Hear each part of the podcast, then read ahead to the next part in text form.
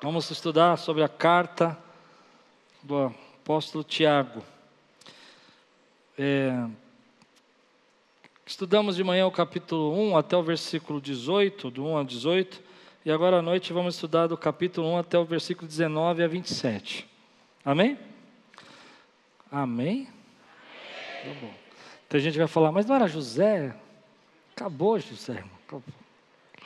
Ah, de manhã nós explicamos para você entender rapidamente que esse Tiago aqui é o irmão de Jesus, não o apóstolo Tiago, ele é irmão de Jesus. E ele, na verdade, se converteu tardiamente, depois que Jesus ressuscitou. No tempo que Jesus caminhou, ele não era, diz Marcos, dá a entender que ele não seguiu a Jesus. E Paulo vai dizer para nós que depois que Jesus ressuscitou, ele se torna uma coluna da igreja um dos líderes de Jerusalém, um dos pregadores da igreja, uma das colunas de Jerusalém. E de Jerusalém ele começa a escrever essa carta, espalhando aí para todo lugar, para, todos os, os crentes, os cristãos daquela época. E a carta de Tiago tem uma característica diferente, ela parece um livro de sabedoria. Lembra um pouco do jeito de escrever o livro de Provérbios. Ele tem textos curtos com mensagens rápidas, onde você tem dois versículos, três versículos, um tema que fica diferente, mas que no final existe uma linha ali onde ele quer nos ensinar alguma coisa. E a ênfase dessa carta, o objetivo dessa carta é falar sobre a vida cristã prática. Como que a gente vive a fé? O que, que a fé faz em nós? O que, que é ser crente de verdade? O que, que é viver com Jesus de verdade? Então, de manhã a gente falou um pouco sobre como nós vivemos as instabilidades da vida. Aonde está a nossa estabilidade? Quando nos falta sabedoria, quando nos falta quando estamos passando por uma aprovação, quando estamos cheios de dúvida, ou quando estamos passando por tentações. O que, que nos dá segurança? E ele vai dizer para nós que essa segurança está na fé que temos no Senhor. Amém? Esse foi início da nossa história. Quem puder, volta lá. Quem não assistiu, assiste durante a semana. Acho que para entender todo o projeto que nós vamos fazer, muito importante você escutar a primeira pregação, que foi, pelo menos a primeira, que foi hoje de manhã. Hoje nós vamos continuar, mas antes de continuar, levante bem alto sua Bíblia. Achou que eu tinha esquecido, né? Mas não esqueci. E diga: Essa é minha Bíblia. Eu sou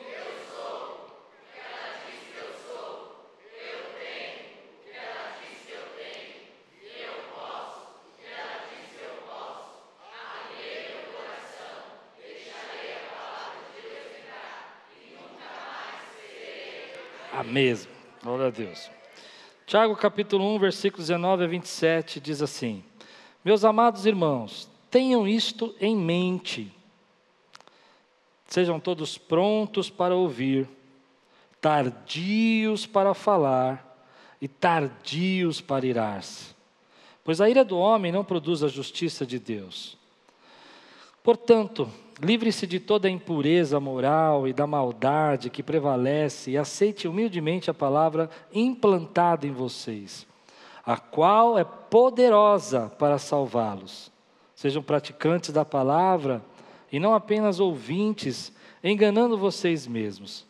Aquele que ouve a palavra, mas não a põe em prática, é semelhante a um homem que olha sua face no espelho e, depois de olhar para si mesmo, sai e logo esquece a sua aparência.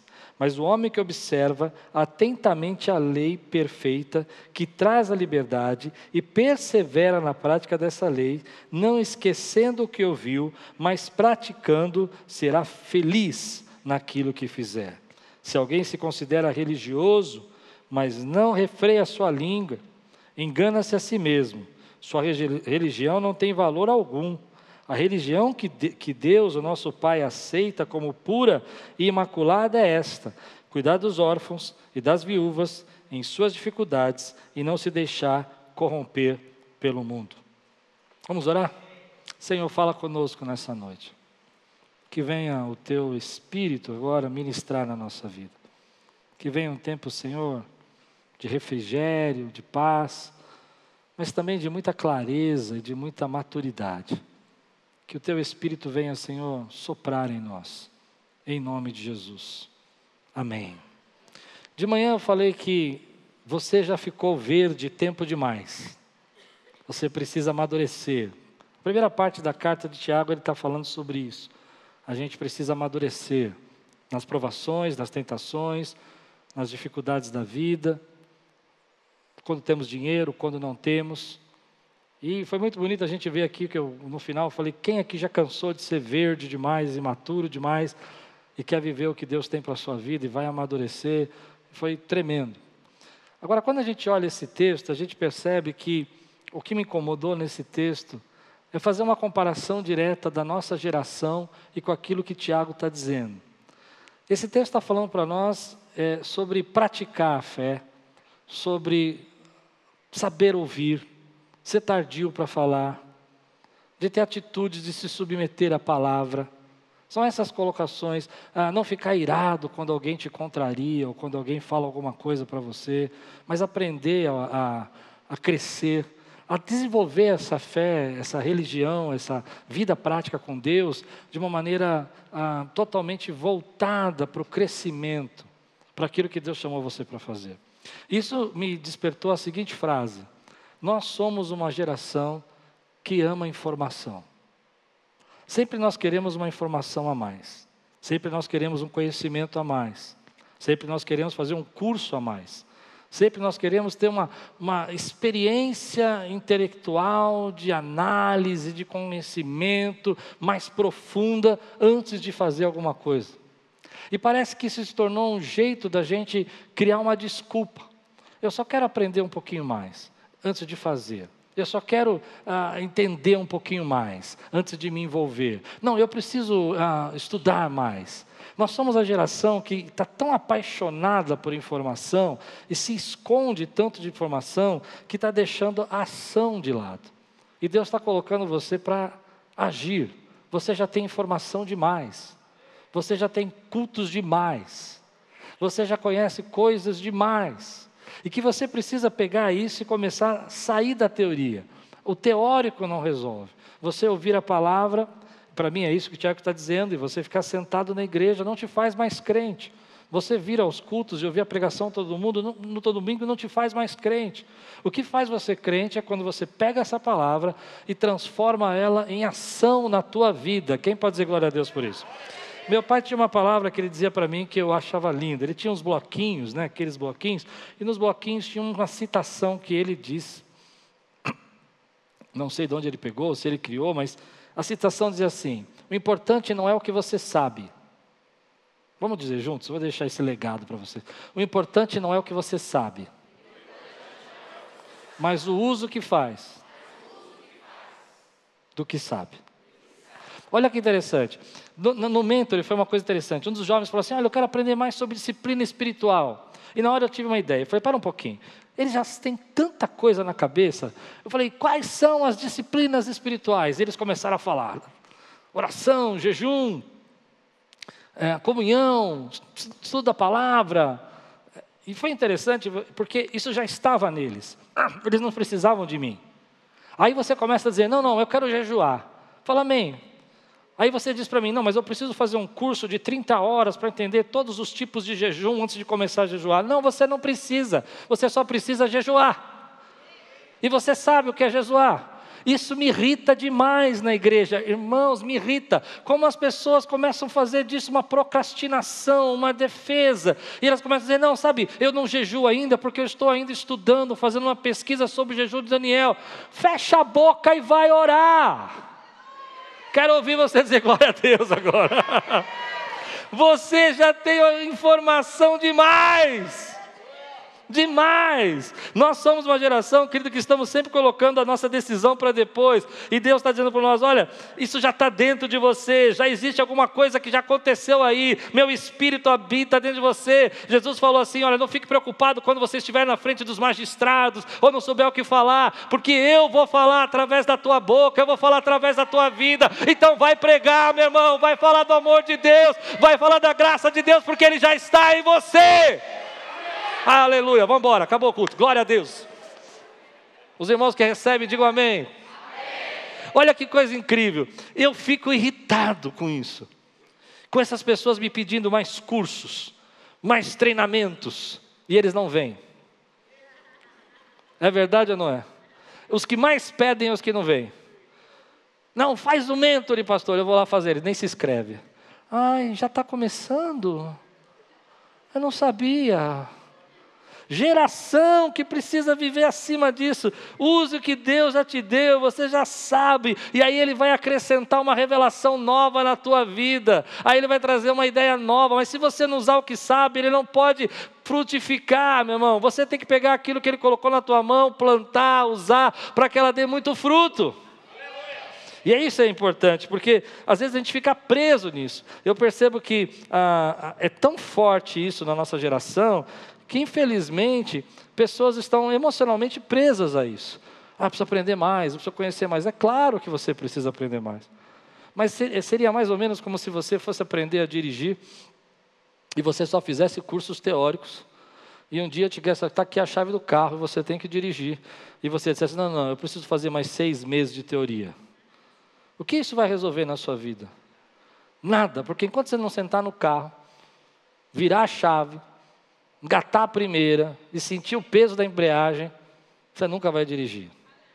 E Deus está falando conosco, eu chamei vocês eu chamei vocês para que vocês vivam, para que vocês entendam que a fé que eu quero fazer com vocês é uma fé não só de ouvinte, mas é uma fé de quem pratica, de quem exerce, de quem sai do culto cheio da graça e da vontade de Deus, de ser crente na segunda, na terça, na quarta, aonde está o Espírito Santo está com você, aonde você está, a graça de Deus está com você, aonde você entra, a presença de Deus entra com você, você não deixa de lado o Espírito, você leva com você em qualquer lugar que você vá, porque você sabe que Ele habita dentro dentro de você. Então ele diz assim, versículo 1 a 21. Portanto, livre-se de toda impureza moral e da maldade que prevalece e aceitem. Olha que bonito esse versículo. Aceitem humildemente a palavra implantada em vocês. A palavra foi o quê? O que é implantada?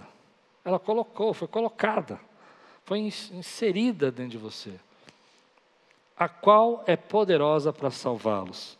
Em outras palavras, está dizendo assim: olha, você precisa receber essa palavra e tomar uma decisão.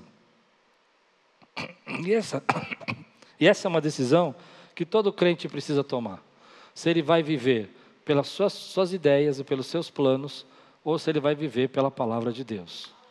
Então a questão não é o que você sabe, é se você aceita o que você sabe. Que silêncio.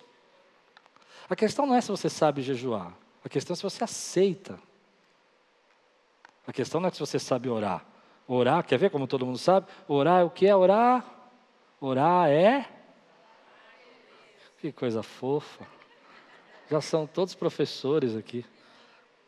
Mas a questão é se eu aceito que eu preciso ter uma vida de oração. E essa é a questão que Tiago está tratando aqui para nós de uma forma prática na nossa fé. Por que, que eu quero viver uma transformação e não consigo viver?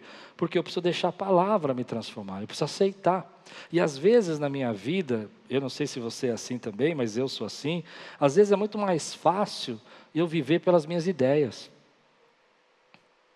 Por exemplo, vamos colocar isso na prática também, como Tiago. Jesus falou para você que se alguém te pede a tua túnica, dá a ele também a sua, pede a tua capa, dá a ele também a sua túnica. Amém, queridos? Mas na prática o mundo diz o quê? Eu não vou deixar ninguém me fazer de bobo. E aí eu preciso decidir se eu vou aceitar a palavra e crer no que o Senhor está dizendo, ou se eu vou viver pelas melhores ideias do mundo. Jesus falou: se alguém bate na tua face, você faz o quê? Dá outra face. Agora vamos colocar isso na prática. Você viu como você falou o versículo mais rápido do que eu consegui falar? Porque ele já está em você. Mas a pergunta que a gente tem que fazer é se eu aceito esse versículo. Eu aceito como palavra de Deus? Eu aceito como revelação? Eu aceito como verdade para mim? Ou é melhor eu viver segundo os meus melhores conceitos, as minhas melhores opiniões? Um outro exemplo, eu não sei se você vai ter dificuldade com esse, mas acredito que não. Aquilo que você semear, você vai colher. A Bíblia fala isso claramente. A pergunta não é se você sabe, a pergunta é se você aceita. E eu aprendi que a maioria de nós temos coisas que a gente não consegue aceitar. Até porque nós vivemos líderes mal intencionados, vivemos pessoas que nos frustraram, gente que agiu errado. E a gente começa a colocar tudo isso e começa a olhar para tudo isso com uma ideia mesmo, um pensamento mesmo, de que nós não devíamos nos submeter à palavra. Eu não estou dizendo que você tem que submeter à palavra de homens. Eu não estou dizendo que você tem que seguir a palavra do pastor Klaus. Eu estou dizendo que você tem que seguir, se submeter e aceitar a palavra que vai trazer vida. E qual é a palavra que vai trazer vida? A palavra do Senhor na tua vida. E às vezes essa palavra também, ela é uma palavra que está intrínseca dentro de nós, dentro de nós. Por quê? Porque às vezes Deus está falando com você. Coisas que Ele não pediu a mim. Coisas que Ele nunca disse a mim mas que ele disse a você, por exemplo, perdoe aquela pessoa, ame aquele irmão, ajude aquele outro, ore por ele, vá visitar. E a questão não é se você sabe, porque você sabe. A questão é que você aceita. Eu vi uma pastora dizendo uma frase interessante, diz que ela estava num culto e de repente ela olhou para uma moça e Deus falou para ela assim: "Dá o seu sua pulseira para ela". E era uma pulseira que ela gostava. E Deus falou, e ela sabia que Deus estava falando. E ela começou a ficar incomodada. Sabe quando Deus fala com você e você começa a ficar incomodado? E ela olhou então, e ela olhou para o braço da mulher e falou assim para Deus: O braço dela é muito fino, não vai servir para ela. Achei ótimo. Não é ótimo a maneira como a gente faz?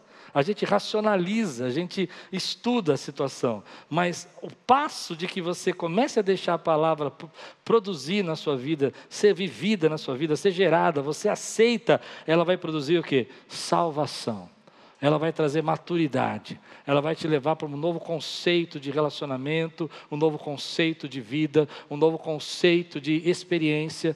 As pessoas vão ter um outro jeito para você, você vai olhar para o ser humano de outra maneira, porque você foi impactado pela palavra. Quem pode dizer glória a Deus por isso, meu irmão?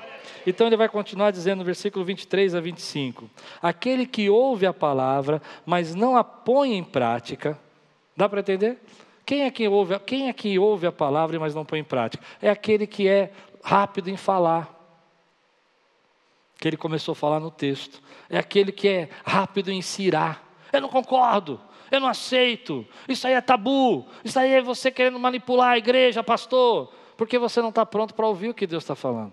E aí ele está dizendo aqui, olha, presta atenção. Acho que aquele que ouve a palavra, mas não põe em prática, é semelhante ao homem que olha a sua face no espelho eu acho bonito isso. E depois de olhar para si mesmo, sai e logo esquece a sua aparência. Ou seja, olha que coisa. Ele olha e fala assim: Quem eu sou? Ah, eu sou esse cara aqui. Ah, entendi. Daqui a pouco ele está andando e fala assim: Eu não sei mais quem eu sou. Eu não sei qual é a cor dos meus olhos, não sei quem eu penso. Ou seja, ele perdeu sua identidade, ele perdeu sua visão, ele não sabe quem ele é. Agora, olha que interessante. Mas o homem que observa atentamente a lei perfeita, que traz a liberdade e persevera na prática dessa lei, não esquecendo o que ouviu, mas praticante, será feliz, será feliz naquilo que fizer. Ele está dizendo para nós: ninguém que foi tocado pela palavra realmente pode manter as suas atitudes. Ele vai começar a crescer e vai começar a praticar e vai ser feliz naquilo que ele pode fazer, porque o Evangelho a palavra de Deus é poder de Deus para transformar o homem. Você pode dizer amém por isso, meu irmão? Agora, quantas vezes você, eu falo por mim, quantas vezes, eu não, aqui eu estou pregando para mim hoje, quantas vezes eu já ouvi uma pregação que Deus falou, eu sou com você, saí pela porta da igreja e já esqueci o que Deus tinha falado. Sim? Quantas vezes a gente está aqui na casa do Pai e Deus está falando conosco: olha, você precisa mudar isso na sua vida, porque eu tenho uma grande oportunidade para você, mas do jeito que você está, não dá. E o problema que você tem, sabe qual é? É que você é inconstante, ou que você procrastina, ou que você deixa para depois e, e você fala: Deus falou comigo. E amanhã, no dia seguinte, você está maratonando aquela série legal, né? e amanhã eu oro, amanhã eu começo. Deus está dizendo para nós: olha, quando você começa a praticar aquilo que eu estou falando com você, coisas extraordinárias vão acontecer na sua vida. Tremendo isso, tremendo. Eu ouvi um testemunho algumas, alguns anos atrás sobre praticar o que Deus fala conosco, de um rapaz que começou a viver experiências sobrenaturais com Deus. Você crê que Deus fala conosco? E ele começou a ouvir coisas da parte de Deus. E ele começou a achar que ele estava louco verdadeiros chamados de Deus para ele. Olha, vai até aquela pessoa e fala com ela. E os chamados começaram pequenos, começaram é, simples. Vai até aquela pessoa e diz que Deus a ama. E ele ia, a pessoa chorava. Por que, que você está falando isso comigo? E à medida que ele foi praticando a palavra, ele foi criando o quê? Autoridade, fé. Até que Deus começou a colocar eles em situações onde ele podia profetizar e falar da parte de Deus para multidões, porque ele conhecia que Deus podia falar através dele. Mas tudo começou quando ele começou a praticar. A palavra começou a transformar a vida dele. A mesma coisa quando Deus fala com você, por exemplo, olha, você está com essa depressão, você está com essa tristeza, e Deus fala para você: eu vou te tirar dessa, mas você precisa praticar comigo a minha palavra, e precisa começar a pregar para você mesmo. Você precisa dizer para você mesmo que o Senhor é aquele que sara as tuas angústias, que o Senhor é aquele que supre as suas necessidades, que Deus é que cuida de você. Mas a gente às vezes não pratica isso e cada vez mais vai indo para trás. Existe uma experiência que eu acho essa mais pesada ainda, mais, mas que eu nunca mais esqueci, que li num livro, se não me engano o nome do livro era Surpreendido pela Voz de Deus. E ele dizia o seguinte, que havia uma mulher que ela estava ah, muito acostumada em acordar cedo, ler o jornal dela, comer bolachas. Eu acho incrível essa história, por causa das coisas que ela fazia. E tomar o café. Ler o jornal, tomar café e comer bolachas. Essa era a rotina dela. E um dia ela ouviu uma palavra dizendo que Deus queria que ela estivesse mais perto dele. E ela aceitou aquilo como verdade. Ela falou: Deus, como eu posso ficar mais perto do Senhor? Eu não sei, eu tenho meus afazeres em casa, eu tenho minhas dificuldades. E Deus falou para ela assim: pare de ler jornal. E ela entrou em crise, porque ela falou assim: jornal não é pecado, isso é coisa da minha cabeça. Isso é coisa que eu estou inventando para mim. A religião está me manipulando. Entendeu? Mas ela chegou e falou: sabe uma coisa? Eu vou obedecer, vou parar de ler jornal. E em vez de ler jornal, não tinha que fazer, com o café e a bolacha, ela pegou o quê? A Bíblia. E ela começou a ler a Bíblia. Começou a ler a Bíblia. Daqui a pouco Deus falou assim para ela: pare de tomar café. Falou: ah, não, Deus, aí não. Aí é muito para mim. E ela parou de fazer café, daquele tempo. E o que ela fez na hora que ela não fazia café? Começou a orar. Ela não tinha como fazer café. No final, Deus falou para assim: chega de bolacha. Ela falou, Deus, aí está pedindo muito para mim. Eu acho essa história incrível, porque às vezes a gente não acredita que Deus vai fazer uma coisa tão simples para não levar nos lugar tão longe. Entende? E ela começou, então, ao invés de comer bolacha, ela começou a pegar a Bíblia começou a escrever na Bíblia, anotar a Bíblia. E o tempo de devocional dela, que era cinco minutos, se tornou em uma hora. Era o tempo todo do café. O tempo todo dela.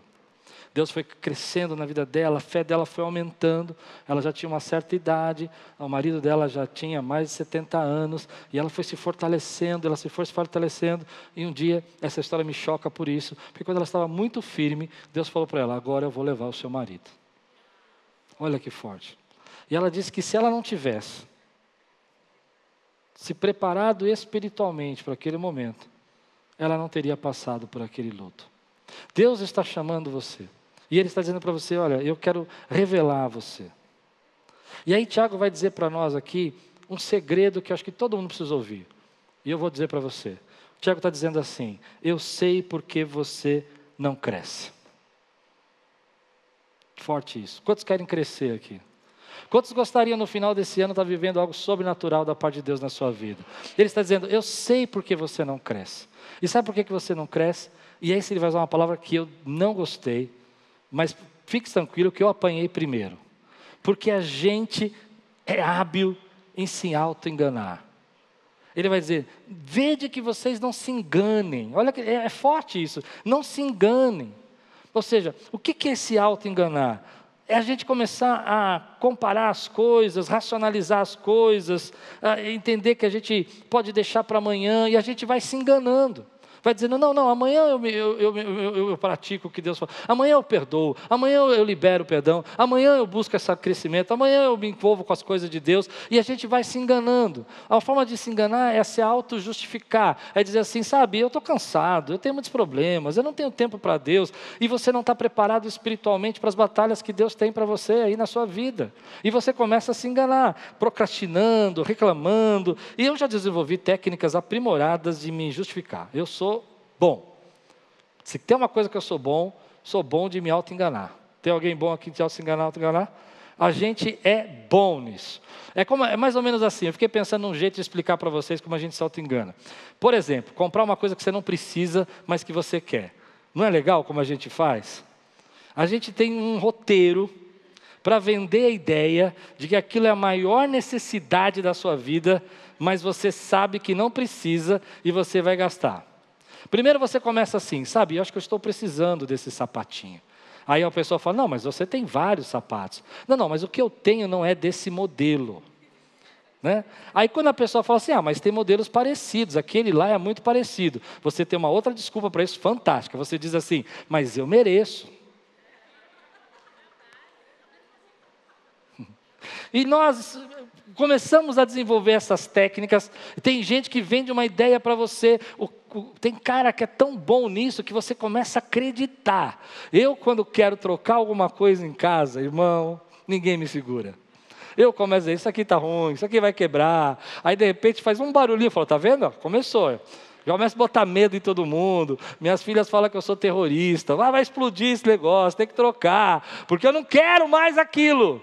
Mas no fundo eu estou o quê? Me enganando. E a gente começa a desenvolver esse tipo de engano na nossa vida com Deus. Deus está falando para você: vem para cima, eu quero falar com você, eu tenho coisas novas para você. Você fala: não, tá bom, eu já estou um pouquinho aqui, eu já estou envolvido. Deus fala assim: mas eu tenho mais, eu vou derramar mais, eu tenho revelação nova. eu tenho uma experiência nova para fazer na sua vida. Minha tosse tinha parado, ela está voltando. Você começa a olhar para tudo isso e você fala assim, mas Deus, eu, eu, eu, eu não tenho tempo. Você está se enganando, você tem tempo sim. Diminui lá a Netflix, diminui lá as redes sociais. Pega lá seu celular, vê quanto tempo você passou essa semana na rede social.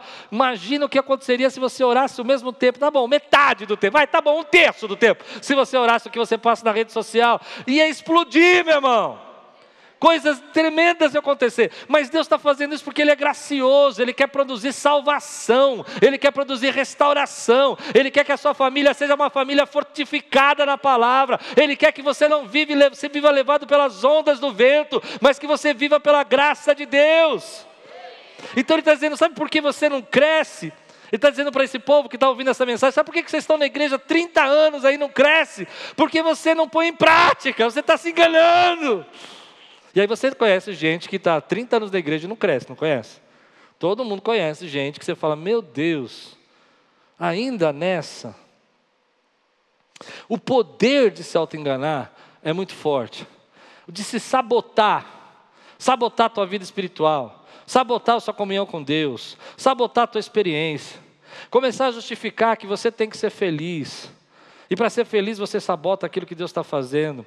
Há um comentarista que disse o seguinte: se não me engano, foi Charles Swindoll, ele falou o seguinte sobre esse texto, que eu achei muito legal. Ele falou o seguinte: não, Warren Hisby. Ele falou o seguinte: Warren Hisby. Ele falou o seguinte: você pode ser enganado pelo diabo. Ele pode te tentar, te seduzir, te enganar. Isso é um problema. Mas um problema terrível é quando você aprende a se auto-enganar. Muito pior. Eu achei muito forte isso. Porque uma coisa é o diabo vir, tentar implantar uma ideia, tentar me, me, me, me, sabe, me prejudicar. Outra coisa é eu começar a justificar e enganar, dizendo que esse caminho que eu escolhi vai ser melhor para mim, sabendo que ele não é. Porque aí ninguém te tira dessa. Eu posso falar o que quiser, você vai ter 50 razões para dizer para mim: não, você está sendo exagerado. Isso é papo de pastor, isso é papo de crente, isso é papo de igreja, isso é tabu de religião, porque você não quer deixar Deus fazer a obra na tua vida. E Deus está dizendo para você e para mim: sabe por que você não cresce? Porque você precisa pegar isso e colocar em prática. E aquilo que você pega, aquilo pouco que você usa, o talento que você usa, o que Deus faz com o talento que você usa? Ele multiplica, ele transforma. Não, não, mas é que essa oportunidade que Deus está me dando é muito pequena. Vai fazer o que Deus está mandando você fazer. Ah, mas isso aqui eu não sei o que eu quero fazer. Hoje de manhã, um irmão querido nosso estava falando 2K, e ele falou assim: ah, Eu quero trabalhar no 2K, mas eu não sei, eu não consigo e tal. Eu falei: Cara, só vai. Você já tem tudo aí dentro de você. E aí ele disse: Ah, mas eu não tenho nenhuma casa para ir. Se bem que eu estava pensando numa tia que tem uma laje enorme, que eu podia fazer um culto lá. Eu falei: Cara, Deus já está falando com você, você já tem até a laje.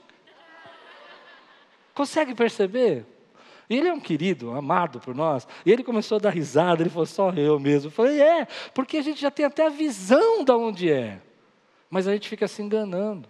Deus está quebrando esse engano na tua vida. Sabe por que, que Deus tem que quebrar esse engano na sua vida? Você vai dizer por quê? Porque Deus quer que eu cresça. Diga aí, Deus quer que eu cresça. E o que, que é crescer? Quem é crescer? Quem vai ser os profetas da próxima geração? Quem vai ser os evangelistas da próxima geração? Quem vai ser os pregadores da próxima geração? Quando, quando essa geração que nós estamos vivendo, quem vai impactar as pessoas no trabalho? Quem vai ser sal e luz no seu trabalho? Quem vai iluminar ali na sua, na sua empresa? Quem vai brilhar? Como ele diz no final do texto, quem vai viver a verdadeira religião que agrada a Deus? Sabe quem é? É aquele que parou de se enganar e começou a viver debaixo da graça do Senhor. É esse que vai viver a verdadeira religião. E é isso que aquele que ama Jesus quer viver. Quem quer viver Jesus? Aliás, o pior lugar que uma pessoa está é em cima do muro com Jesus, porque você em cima do muro não recebe nem as bênçãos de Deus e recebe todas as pedradas do diabo. Então você precisa levantar a tua cabeça e falar: Senhor, sabe de uma coisa? Como eu começo a praticar isso que o Senhor falou para mim. Aí você fica pensando, voltei ao início, eu sempre faço isso, vou voltar no início, mais informação. Não, não, não. É fazendo pouco que Deus já falou com você. Quem consegue dizer amém por isso? Não, quando eu fizer teologia eu vou praticar. Não, não, não, não, não. Não, teologia é depois que você praticou. Hum, ficou um silêncio agora. Consegue entender o que eu estou dizendo? Porque quando você fez aquele pouco que Jesus mandou você fazer, ele vai dar fruto, ele vai multiplicar na tua vida, e aquele talento vai se tornar em dez talentos, e você vai começar a viver. Então aí sim você vai ter necessidade de mais conhecimento, de mais aprendizado. Mas se você não usar o pouco que você tem, até o que você tem, disse Jesus, disse Jesus, está dentro de vocês. Você sabe o versículo, até o pouco que você tem. Fala alto. Está aí, está pregando para mim. Até o pouco que você tem lhe será tirado. Então, o texto vai trabalhar com isso. A gente não cresce por isso. Eu vou te dar quatro dicas para você sair desse engano. Quer? Quem quer? Primeiro, recebe a palavra. Quem recebe essa palavra hoje? Porque só você receber o que ouvir é o que você precisa hoje, é aceitar aquilo que você está ouvindo, para que você comece a mudar algumas coisas. Segundo, seja pronto para ouvir. Há uma dificuldade hoje, porque quando você acha que já sabe o bastante, parece que agora eu vou falar uma contradição, né? Uma coisa é você ter muita informação e achar que sabe bastante, outra coisa é você ter muita informação, achar que sabe pouco, mas achar que já tem conhecimento demais. Vou tentar explicar isso. O que, que as pessoas fazem hoje? Porque elas acham que têm muita informação, sabem muito, elas não estão prontas a ouvir, elas não estão prontas a crescer. E, é, e se você já começa um negócio que você já sabe, você não tem como crescer. Você diz, não, eu já tenho muita informação sobre evangelismo, mas você nunca evangelizou. Então, quando você vai ao evangelismo, você já tem todas as ideias como vai ser. Você não tem como ouvir quem quer te explicar, porque você acha que já sabe bastante.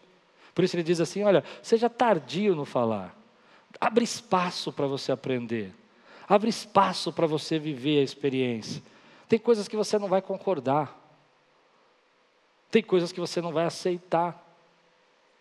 Mas isso faz parte do crescimento. Às vezes nós estamos tão cheios de, de autoconhecimento, de informação e, e querendo mais e mais teorias e teorias, estamos tão teóricos que estamos discutindo por coisas que nós nunca fizemos. Eu me lembro uma vez conversando com um amigo teólogo que escreveu um livro sobre ação social. Muito bacana. O livro. Ele me deu um livro e ele disse assim: Eu acredito que a igreja é, precisa ter práticas sociais. Eu falei: Está certo, também acredito.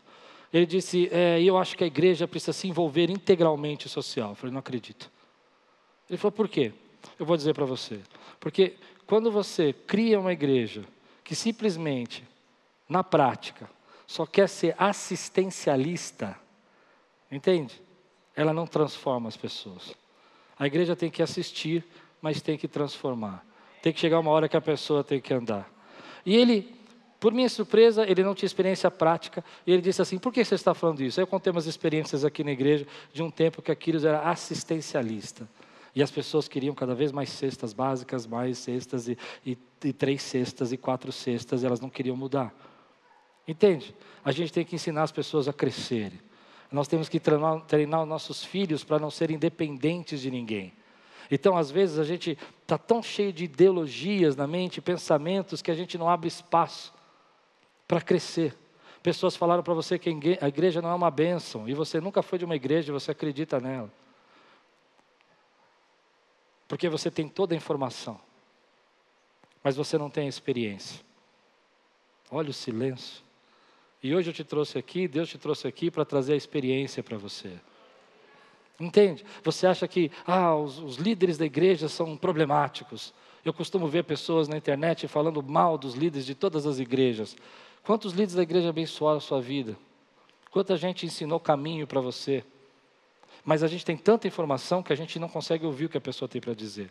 Tem pessoas que só chegam para a pessoa e falam que eu sou pastor, mesmo ela não se me conhecendo, mesmo ela nunca me visto, tendo me visto, mesmo ela não ter relacionamento nenhum comigo. Ela tem tanta informação sobre o que é ser pastor, teórica, que ela não consegue nem falar comigo. Porque ela está cheio disso. E ela se engana com isso. Ela consegue se enganar com isso. Tem pessoas que dizem: Eu não preciso ir na igreja para buscar Deus. Você acredita nisso mesmo? Você acredita que alguém que está fora do corpo vai conseguir viver espiritualmente? Mas tem tanta informação dizendo para você que você pode viver espiritualmente fora do corpo. Mas eu nunca vi ninguém que está fora do corpo conseguir viver muito tempo a palavra de Deus. Porque, querido, braço sem o corpo, gangrena. Não, você não entendeu o que eu disse. Dedo sem o corpo, corta o meu dedo e tira do corpo. O que acontece com o dedo? Apodrece. Nós somos o quê? Corpo de Cristo. Consegue entender? E algumas pessoas querem colocar isso na sua cabeça e você está tão cheio de informação. Ao invés de, aí você, eu falo algo disso, algumas pessoas, ah, pastor Klaus está defendendo o nicho dele. Eu não estou defendendo o meu nicho, meu irmão. Eu estou dizendo para você, querido, que se você não tem uma experiência real, a Bíblia diz que Deus chamou para apóstolos, pastores, mestres, evangelistas, e se você faz parte desse corpo, você dá, tem que viver o corpo, o sangue tem que passar no corpo. Oh, aleluia, o sangue de Jesus tem que passar no corpo, meu irmão. Ele tem que fluir no corpo. E os dons têm que se multiplicar no corpo. Aleluia. Mas eu sei que aquelas pessoas que estão preparadas para justificar todos os seus problemas, elas não vão receber essa palavra. Elas vão dizer, ah, pastor Klaus está dizendo isso porque ele quer convencer a gente. Então, ele diz, seja pronto para ouvir, tardio para falar. Por isso que a gente às vezes se engana. Porque a gente já começa numa discussão. É, mas eu fui da igreja, aquela pessoa me tratou mal. Foi mesmo. Eu mesmo já fui tratado mal em igreja. Antes de ser pastor, depois de ser pastor. Vamos falar a verdade aqui? Tem igreja ruim? Tem igreja ruim, sim, gente. Tem igreja ruim. É verdade, igreja. A Bíblia fala que tinha igrejas ruins. No Novo Testamento já tinha igreja que. Pega a carta de, de, de, de Apocalipse das igrejas, né? Das igrejas da Ásia. Tem a igreja de, de. Vamos falar uma, me ajuda aqui. A última igreja. Laodiceia, igreja morna e não sei o quê, igreja ruim, irmão. E a Tiatira? Não, Tiatira tinha Jezabel lá dentro. Lembra dessa história ou não? Tinha Jezabel lá dentro. E Jesus fala, a palavra fala: olha, você vai sofrer as consequências. Ah, meu irmão, então tem, mas isso não quer dizer que Deus não é ainda aquele que passa no candeeiro no meio da igreja. Ele não é aquele que está no meio da igreja. Quem pode dizer glória a Deus? Aí você começa a dar uma discussão, você está na internet, o camarada fala, ele fala um monte de coisa, e aí entra numa questão que eu quero dizer para você: pare de seguir técnicos de futebol que nunca jogaram bola. Quem consegue entender o que eu estou dizendo? Pare de seguir pessoas que têm tanta teoria que nunca fizeram nada na prática. Pare de ouvir conselhos de mães que nunca foram mães. Pare de ouvir conselhos de pais que nunca foram pais. Pare de ouvir conselhos de donas de casa que nunca tiveram uma casa. Escute aquelas pessoas que têm experiências reais e que vivem uma vida real, meu irmão. Porque você foi chamado de Deus para viver uma vida real com Deus. Aleluia! Quem pode dizer glória a Deus aqui? Meu irmão, eu espero que essa palavra não dê indigestão a você hoje, porque Deus está falando comigo aqui. Quantas vezes nós ficamos seguindo gente que não sabe nada disso, não viveu nada disso, era um problema.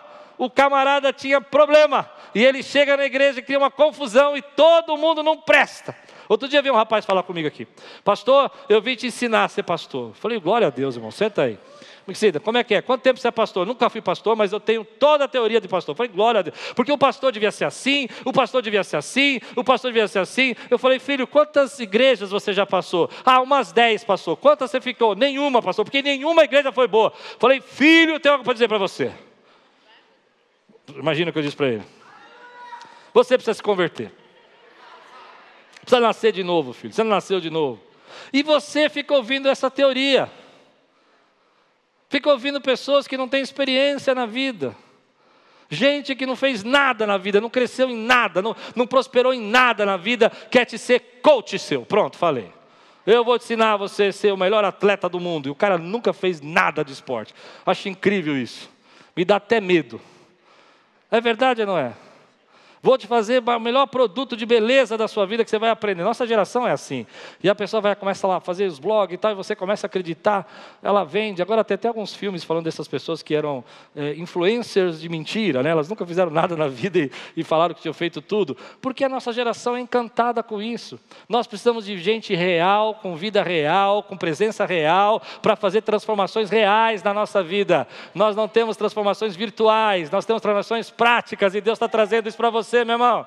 Mas a nossa geração, uma geração que começa a ficar brava, ela demora para entender que ela precisa se calar, porque é a, a maturidade vai dizer para você que você não tem que se irar, porque ele vai falar, seja tardio no se irar, e o sentido disso é que existem coisas que você não sabe. Eu posso estar pregando alguma coisa que está te incomodando agora. Eu estou vendo gente se coçando, gente nervosa, gente olhando no relógio, gente pensando na pizza que vai comer. Normal, porque quando a gente está escutando uma coisa que a gente não está acostumado, que está mexendo com a gente, é isso que faz a gente crescer. É isso que faz a gente crescer. Ouvir só o que eu sei, ouvir só as coisas que eu gosto, só as experiências que eu tenho, só aquilo que me é confortável. Mas quando a gente ouve uma coisa que a gente não gosta, do tipo, olha, sabe por que você está assim? Porque você não ora. Aí você fala, não, mas eu não tenho tempo para orar. E o que, que a Bíblia diz? Aí você fica bravo. Não, pastor Klaus não estava bem hoje. Hoje ele estava mal-humorado. Eu não sei o que a Lupe fez, eu não sei o que as crianças fizeram. Eu não estou, não, irmão, estou muito feliz. Sabe por que eu estou feliz? Porque Deus vai fazer uma revolução na tua vida hoje. Deus vai trazer um renovo na tua vida. Você vai ouvir coisas. Às vezes eu estou com pessoas, por exemplo, que eu ando com essas pessoas, eu falo, eu não entendo às vezes o que elas pensam. Eu não entendo a teologia, mas eu aprendo também.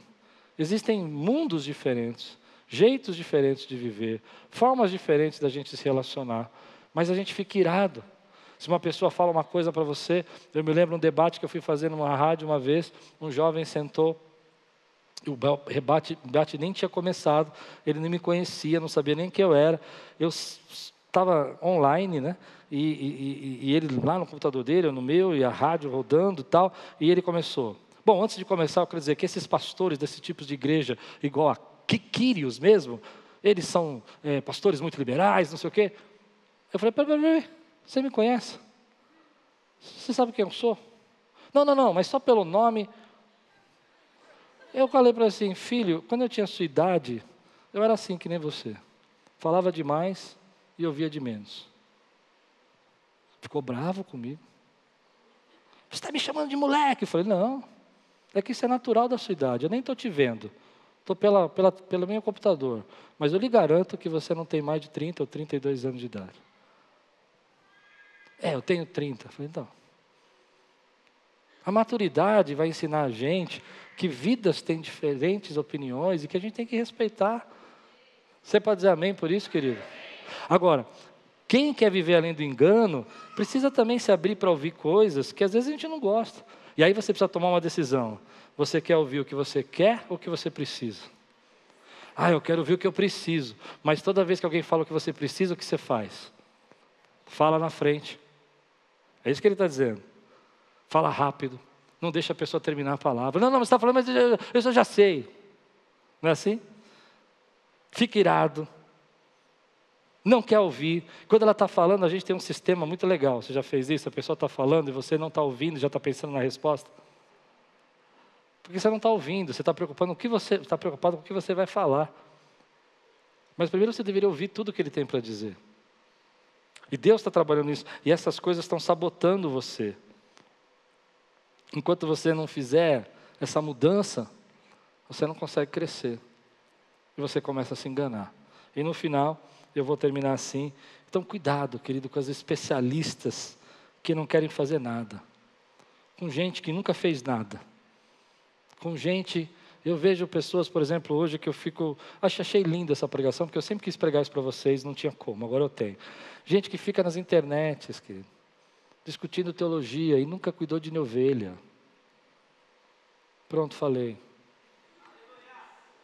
Gente falando de tem que pregar sobre isso, tem que pregar sobre aquilo, e o camarada nunca pregou sobre nada.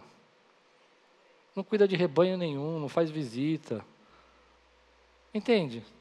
Você precisa tomar cuidado, porque a verdadeira religião, Tiago vai dizer isso, a pura, imaculada, não é essa religião de acusação, de apontar o outro, de ficar discutindo, de haters. A verdadeira religião, querido, é ir para casa e sofrer com as pessoas socialmente, espiritualmente, emocionalmente e resgatá-las desse lugar. Essa é a verdadeira religião. Não é ir pra, a religião de ir para casa e não fazer nada e ficar apontando que aquela irmã estava com um sapato novo, ou que aquele irmão não me cumprimentou. Essa não é a verdadeira religião. A verdadeira religião, Tiago vai dizer aqui no último versículo, ele vai falar algo que é tão bonito, ele vai dizer assim: é cuidar dos órfãos, é das viúvas, em suas dificuldades, não deixar se corromper pelo mundo. Essa é a verdadeira religião que agrada a Deus, é você estar envolvido com as necessidades de Deus. Deus tem as suas necessidades também. Você pode dizer isso para mim? Deus tem as suas urgências, diga aí. Deus tem as suas urgências. E essa é a verdadeira religião. E às vezes a urgência de Deus é que você seja a resposta à oração de alguém. Então hoje a gente vive um mundo que todo mundo quer atacar uma pedra. Todo mundo quer brigar, todo mundo quer discutir, quer saber. E Deus está falando assim, não é nada disso. Quer que você olhe para a pessoa que está do teu lado. E essa mesma pessoa que está brigando com você não é capaz de socorrer a própria mãe. Duro isso que eu falei, né? Mas não é verdade o que eu estou dizendo?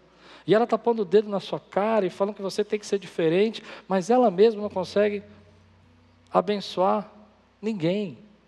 Ela tem uma frase que diz assim: amo mais meus pets do que as pessoas. Tudo bem você amar os seus pets, eu amo meus pets também. Mas Jesus morreu pelas pessoas. Consegue entender o que eu estou pregando, meu irmão? E é essa verdadeira religião que vai transformar a sua vida. E no final, e no final, então as bênçãos começam a acontecer. Seu casamento começa a florescer. Seus filhos são flecha na sua aljava. As promessas de Deus começam a se cumprir na sua vida. As portas que Deus abre, ninguém fecha. Aquelas pessoas que te influenciavam não te influenciam mais. O mundo que te deixava angustiado já não te deixa mais, porque a graça e a presença do Espírito Santo habita dentro de você. E no final, você é luz, como diz o Senhor, é sal e luz dessa terra. Você é autoridade. E como diz a Bíblia, se o sal perdeu seu sabor, não tem valor nenhum. Mas você não perdeu seu sabor, porque você não se deixou enganar e viveu aquilo que Deus tinha para você. Pessoas falharam com você, gente errou, gente te maltratou, gente errou dentro da igreja, líderes falharam, mas você continuou lá, vivendo a fé e a prática da palavra. Você viu maus exemplos e viu que como não fazer, mas escolheu fazer o que era certo, o que deveria fazer. E você disse: é assim que tem que ser, é desse jeito que o meu Jesus ensina, e eu aceito, eu me submeto, eu recebo a palavra palavra dele na minha vida. E se ele diz que eu tenho que perdoar, eu posso perdoar. Se ele diz que eu tenho que amar, eu posso amar. Ele, se ele diz que eu tenho que levar ajuda, eu posso levar ajuda. Eu posso ser a resposta da oração de alguém. Eu posso ser aquele que leva a palavra de Deus, porque eu não estou me enganando. Eu estou vivendo aquilo que Deus quer trazer para mim de crescimento experiência, de movimento espiritual na minha vida. E no final, então você chega na sua casa e você vê a presença de Deus ali, você olha para os seus filhos, você você vê a bênção de Deus ali na sua casa, você olha para os seus, seus queridos e você vê Deus prosperando naquele lugar, porque a palavra de Deus produz salvação, porque a palavra de Deus produz transformação, porque a palavra de Deus não te deixa igual, te faz diferente, te faz novo, te renova, te faz novo homem, te faz nova criatura, te faz novo ser. Aleluia! Aleluia! Então é por isso que eu disse de manhã: eu cansei de ser verde. igrejas estão imaturas, pastores estão imaturos, porque a gente às vezes tem dificuldade, e vamos ser sinceros, há situações na palavra que nós temos dificuldade de aceitar, tem dificuldade de aceitar. Você vive num mundo onde todo mundo se vangloria, todo mundo se orgulha, todo mundo é vaidoso. E, e, existe uma vaidade, vamos dizer assim, natural. Ninguém aqui precisa ser ignorante com relação a isso, né? Nenhum marido precisa acordar de manhã e ver sua esposa toda assim, um homem todo. Bom, outro assunto, vai. Deixa eu continuar no meu aqui. Mas apesar desse mundo ser orgulhoso, o que, que a Bíblia diz? Que Deus resiste ao soberbo. Então me submeta à palavra. Eu não sei se as pessoas que são orgulhosas têm mais cargo, mais título. Eu pensei, o que eu sei é que eu não quero que Deus resista a mim, eu quero Deus que jogue no meu time, não contra mim. Então me submeta à palavra de Deus. E aí você começa a viver então as experiências que Deus tem para você hoje. Chegou o tempo de você crescer. Chegou o tempo de você olhar e ser sincero. Às vezes a gente vai fazer uma, uma faxina no nosso coração e falar: onde eu estou me enganando? Onde eu estou me enganando? Eu estou reclamando disso, eu estou reclamando daquilo, mas será que eu não estou me enganando? Porque não é difícil a gente se enganar. Você achar que está fazendo uma coisa tão legal, tão bem, mas no fundo você sabe que comprou aquilo e não devia, sabe que devia ter feito aquilo e não fez, sabe que está procrastinando o que Deus mandou você fazer. Deus te deu uma palavra, eu aprendi isso na minha vida. Deus não vai chegar para você e vai te dar dez coisas para você fazer. Ele vai dizer uma coisa para você fazer. E quando você fizer essa uma coisa e estiver fazendo, então ele vai trazer a segunda coisa. E a primeira vai ser menor do que a segunda, a segunda vai ser menor que a terceira, até que ele te leve de glória em glória e de vitória em vitória. Esse é o nosso Deus. Você crê nisso, meu irmão? Então qual é essa uma coisa que você está se enganando? Essa é a pergunta. Qual é essa uma coisa? Não, o problema é o meu marido. Eu acredito. Homem é um problema. Irmão, irmã, se vocês quiserem falar uma lista de problemas, eu vou aceitar. Mas será que as irmãs também não têm nenhum problema? Olha o silêncio. Será que Deus derramou toda a sabedoria, toda a dádiva, toda a graça, toda a força, toda a beleza, todo o conhecimento? Eu sei, homem é mole, então toda a força está com vocês. Homem é devagar, então toda a agilidade está com vocês. Homem é fraco. Será que é assim? Ou será que a gente não começou a criar um sistema para justificar os nossos erros? Mas hoje Deus está quebrando isso na sua vida em nome de Jesus. Eu não sei você, mas eu já me enganei muito tempo. Eu já me enganei muito tempo. Fazendo coisas que eu achava que estava fazendo para Deus, era para mim mesmo. Já fez isso alguma vez? Querendo ser bonzinho para os outros. Já me enganei dizendo assim: ah, eu mereço, eu sofro tanto, ser pastor sofre tanto, apanha tanto, é tão difícil. Eu mereço. Mas hoje, essa palavra é maravilhosa. Porque talvez você não consiga ver o que ela vai gerar na sua vida, mas eu consigo ver. Ela vai gerar uma transformação, um crescimento. Você não foi chamado para retroceder. Deus não lhe deu uma bênção para te tirar amanhã, mas Ele está trabalhando esse crescimento e a palavra para que você possa viver as bênçãos que Deus quer dar a você. Você recebe essa palavra hoje na sua vida? Chegou a hora de você praticar. Essa única coisa que Deus está pedindo para você. E essa é a pergunta que você tem que fazer. Não se engane, Tiago diz. Aquele que ouve e não faz nada com isso, vai sair desse sermão e vai esquecer tudo que eu preguei. Mas se você pegar essa única coisa, esquecer tudo que eu preguei e colocar em prática, uma explosão de bênção já começou na sua vida. Uma explosão de bênção já começou na sua vida. Se Deus está falando com você, e hoje é a hora de você colocar em prática, parar de ouvir teóricos, parar de ficar nessa polarização da nossa sociedade, nessa briga toda e viver a fé que Deus tem para você. Eu quero orar com você. Fica de pé no teu lugar. Quero clamar pela tua vida hoje. Quantos aqui aceitam a palavra hoje que Deus te deu? Levante sua mão, quero ver se você aceita. Agora deixa eu fazer uma pergunta aqui que o Espírito Santo está me tocando. Quantos aqui hoje precisam quebrar procrastinação? Procrastinação é ficar deixando para amanhã. Levante a mão, quero ver. Olha quanta gente. Talvez seja essa a única palavra. Você sabe o que é procrastinar? Procrastinar é você ficar deixando para amanhã, você dando desculpas. Agora não dá, eu não tenho tempo, amanhã eu faço. Ah, eu vou vai colocando outras coisas na frente. Quantos querem quebrar isso na sua vida? Levante a mão, filho. Fala, Senhor, eu sei porque eu não estou crescendo, porque eu estou procrastinando. Mas agora eu me submeto, eu aceito a palavra implantada dentro de mim, para que ela dê fruto. Dá um glória a Deus, exalta a Senhor aqui. Aleluia!